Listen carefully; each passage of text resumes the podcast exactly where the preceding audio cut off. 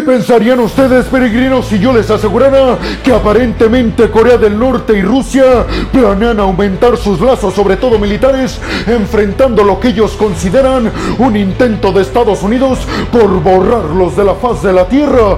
Pues abróchense los cinturones, peregrinos, porque en el video del día de hoy precisamente iniciaremos con esta noticia que tiene que ver con la visita a Corea del Norte por parte del ministro de la Defensa de Rusia, Sergei Shoigu, que llegó a Corea del Norte acompañado de toda una delegación de diplomáticos del Partido Comunista Chino. Esto, peregrinos, es la primer visita de aliados de Corea del Norte desde antes de que empezara la pandemia por COVID-19. Prácticamente Corea del Norte había estado aislado por completo y en absoluto de todo el mundo. Con esta visita parece ser que Corea del Norte quiere volver a la escena pública formando alianzas, sobre todo con aquellos que están desafiando el orden mundial impuesto por Estados Unidos y los occidentales. Si yo les preguntara en este preciso momento de qué creen que trató la reunión, ¿qué me responderían, peregrinos? Pues si ustedes pensaron en que Corea del Norte aprovechó esto para alardear sobre todo el poderío militar que supuestamente tienen, pues acertaron. Y es que precisamente Kim Jong-un, el líder norcoreano, les dio un recorrido al ministro de la defensa rusa Sergei Shoigu y a los diplomáticos chinos por toda una feria en la presentación de más poderío militar para el ejército norcoreano. En esta exposición, peregrinos, Kim Jong-un les mostró a los rusos y a los chinos misiles balísticos norcoreanos que actualmente están prohibidos por las Naciones Unidas y además que supuestamente Corea del Norte son ultra secretos. Esto para que no se puedan enterar de su tecnología Estados Unidos y sus aliados Japón y Corea del Sur. Finalmente terminó este recorrido por el poderío militar norcoreano con un anuncio conjunto peregrinos en el que aseguraron que Corea del Norte, China y Rusia querían aumentar sus lazos diplomáticos, pero sobre todo en cooperación militar para hacerle frente, aseguró Kim Jong-un, al imperialismo yanqui. La visita de rusos y chinos hacia Corea del Norte se da justamente en el marco de la celebración del 70 aniversario del alto al fuego en la guerra de las dos Coreas. Déjenme les digo, peregrinos, que estos misiles balísticos que presumió Kim Jong-un a los rusos y a los chinos visitantes en el territorio norcoreano, les recuerdo que están prohibidos por las Naciones Unidas, pero lo que seguramente les va a llamar la atención, peregrinos, es que esta prohibición se autorizó y llegó a una votación unánime dentro del Consejo de Seguridad de las Naciones Unidas, es decir, que miembros como China y Rusia votaron a favor de prohibir estos misiles balísticos con capacidad de portar ojivas nucleares a Corea del Norte. Por lo tanto, peregrinos, así que muy aliados, muy aliados, pareciera que no lo son. La visita de Sergei Shoigu a Corea del Norte, peregrinos, es la primera visita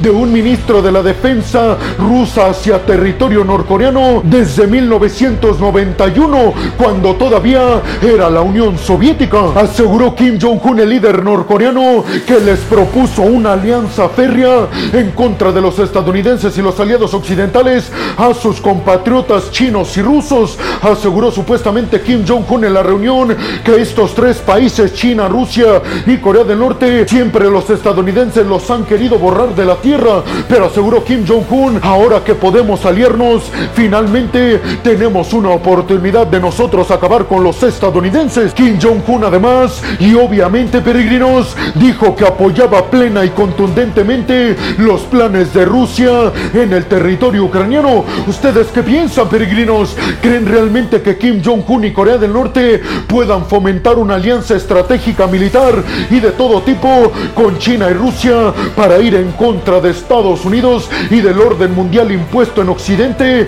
Y sobre todo les preguntaría, peregrinos, ¿creen realmente que Corea del Norte cuenta con misiles balísticos capaces de portar ojivas nucleares funcionales, es decir, que los pueda llevar hasta territorio estadounidense, japonés o surcoreano? ¿O es pura presunción vacía? Yo soy Alejandro Peregrino, aquí arrancamos. Bienvenidos a un nuevo video de geopolítica en el cual, como ustedes ya saben, les voy a platicar lo más importante que ha acontecido a niveles diplomáticos y geopolíticos alrededor de todo el mundo. Y vámonos rápidamente con la segunda noticia de este video, peregrinos, que tiene que ver con declaraciones que ofreció Vladimir Putin con respecto a la contraofensiva ucraniana. Y es que parece ser que el líder del ejército ruso Vladimir Putin acaba de aceptar finalmente que la contraofensiva ucraniana se está intensificando con muchísima fuerza en contra de las líneas defensivas rusas. Tanto así, peregrinos, que Vladimir Putin dijo que podría la contraofensiva ucraniana romper algunas zonas de las líneas defensivas rusas en el este y en el sur de Ucrania. Estas declaraciones de Vladimir Putin, peregrinos, fueron reforzadas por parte de Volodymyr Zelensky y varios altos mandos militares ucranianos que continúan asegurando que la contraofensiva ucraniana va avanzando lento, pero continúa avanzando y eso es lo más importante. Además, desde los Estados Unidos anunciaron que la contraofensiva ucraniana ha entrado en una nueva etapa que sería la segunda desde el inicio de la contraofensiva en el mes de junio. Les recuerdo además, peregrinos, que supuestamente los Estados Unidos, la segunda etapa de la contraofensiva, tiene el objetivo de ahora sí recuperar territorios que están en posesión de los rusos. Que les recuerdo, peregrinos, los rusos en estos momentos controlan el 20% del territorio ucraniano, específicamente en el sur y en el este. Sin embargo, peregrinos, la agencia de noticias Reuters aseguró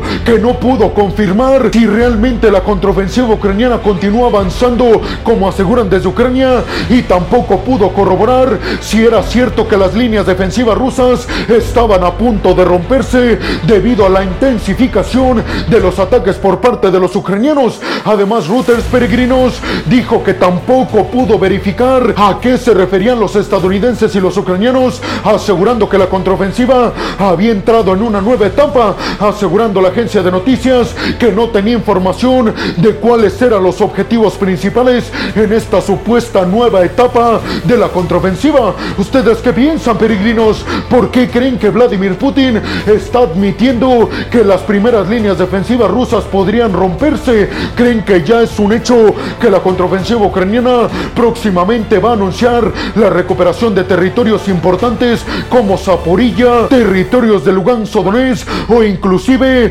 territorios cercanos a Crimea? Y sobre todo les preguntaría, peregrinos, ¿cuáles puntos creen que sean los más importantes de la supuesta nueva etapa que acaba de arrancar en la contraofensiva? Y vámonos rápidamente con la tercera noticia de este video, peregrinos, que tiene que ver con que Lloyd Austin, el secretario de la defensa de los Estados Unidos, visitó Papúa Nueva Guinea y con esta visita, peregrinos, se acaba de formalizar ahora sí el acuerdo militar de los dos países, Papúa Nueva Guinea y Estados Unidos. Sin embargo, peregrinos, en declaraciones que ofreció en conferencia de prensa Lloyd Austin después de su reunión con altos mandos diplomáticos y militares de Papúa Nueva Guinea, aseguró que Estados Unidos no pretende implantar una base militar en el territorio de Papúa Nueva Guinea. Dijo, lo único que queremos es aumentar nuestros lazos en cuanto a la cooperación militar entre nosotros y el ejército de Papúa Nueva Guinea. El acuerdo pretende, peregrinos, que Estados Unidos podrá utilizar puertos y aeropuertos de Papúa Nueva Guinea de forma civil y militar. Esto durante un periodo de 15 años. ¿Y qué va a ofrecer Estados Unidos a cambio a Papúa Nueva Guinea? Inversiones gigantescas supuestamente en tecnología, específicamente en semiconductores. Y además, Estados Unidos ofreció poderío militar ilimitado al ejército de Papúa Nueva Guinea y sobre todo capacitación para las tropas de aquel territorio. Sin embargo, peregrinos, no todo es color de rosa, ya que varios sectores en Papúa Nueva Guinea no están para nada de acuerdo en este tipo de cooperación militar con los estadounidenses, ya que aseguran esto podría provocar el rompimiento de las relaciones diplomáticas y sobre todo comerciales entre Papúa Nueva Guinea y su principal socio, que saben quién es, nada más y nada menos que China. ¿Ustedes qué piensan, peregrinos? ¿Realmente le creen a Estados Unidos que no quiere implantar una base militar como tal en Papúa Nueva Guinea? ¿Creen realmente que esto enojará a China y que provocará la intensificación en las malas relaciones entre Estados Unidos y China en esta región del Indo-Pacífico? Y sobre todo les preguntaría, peregrinos, ¿creen que con este acuerdo Estados Unidos ahora sí sella lo que quería, rodear militarmente a China para que no pueda expandir sus tentáculos? Y vámonos rápidamente con la cuarta noticia de este video, peregrinos, que tiene que ver con que Vladimir Putin, dentro del contexto de la cumbre África-Rusia que se está llevando a cabo en el territorio ruso, específicamente en la ciudad de San Petersburgo, Vladimir Putin les prometió a los líderes africanos que la Unión Africana próximamente podría convertirse en un nuevo miembro del grupo del G20, que son las 20 principales economías del mundo. Aseguró Vladimir Putin que él va a proponerles a todos y cada uno de los países miembros del G20 en la próxima cumbre que se va a llevar a cabo a finales de este año en la India,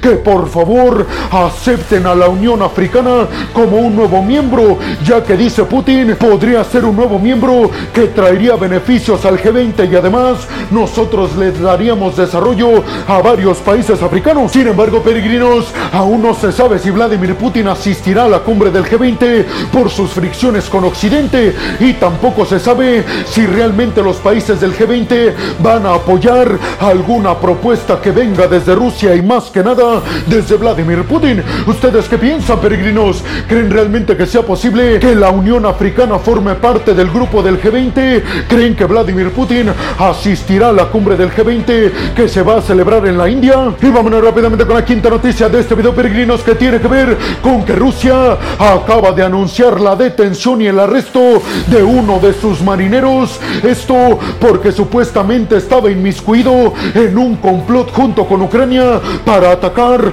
a un buque militar ruso en la región de Sebastopol en Crimea. Aseguró la agencia de inteligencia rusa que logró capturar varios mensajes encriptados entre el ejército ucraniano y este marinero ruso y que el objetivo último era atacar, como ya se los dije, a un buque militar ruso en Sebastopol. ¿Ustedes qué piensan, peregrinos? ¿Creen realmente que este tipo de cuestiones van a terminar por afectar mucho al ejército ruso? ¿Creen realmente que los ucranianos estén logrando reclutar a personal militar en Rusia? Y vámonos rápidamente con la sexta y última noticia de este video, peregrinos, que tiene que ver con que la Reserva Federal de los Estados Unidos, a través de su presidente Jerome Powell, acaba de anunciar el aumento nuevamente en las tasas de interés. Esto en un cuarto de punto porcentual. Aseguró Jerome Powell que la economía estadounidense y mundial todavía necesita un freno y que por eso están aumentando todavía más las tasas de interés. Dijo que la economía debe de ser frenada todavía y que los empleos deben también de ser debilitados para que la inflación disminuya a los niveles normales. ¿Ustedes creen realmente que la Fed haga que la inflación baje en todo el mundo o estará provocando una crisis? ¿Ustedes qué piensan, peregrinos? Y bueno, hemos llegado al final del video del día de hoy, peregrinos. Les quiero agradecer muchísimo todo el apoyo que me dan. Sin ustedes, yo no podría dedicarme a lo que más me apasiona en el mundo. Así que muchas, pero muchas gracias, peregrinos. Sin más por el momento, nos vemos en el siguiente video de Geopolítica. Hasta la próxima.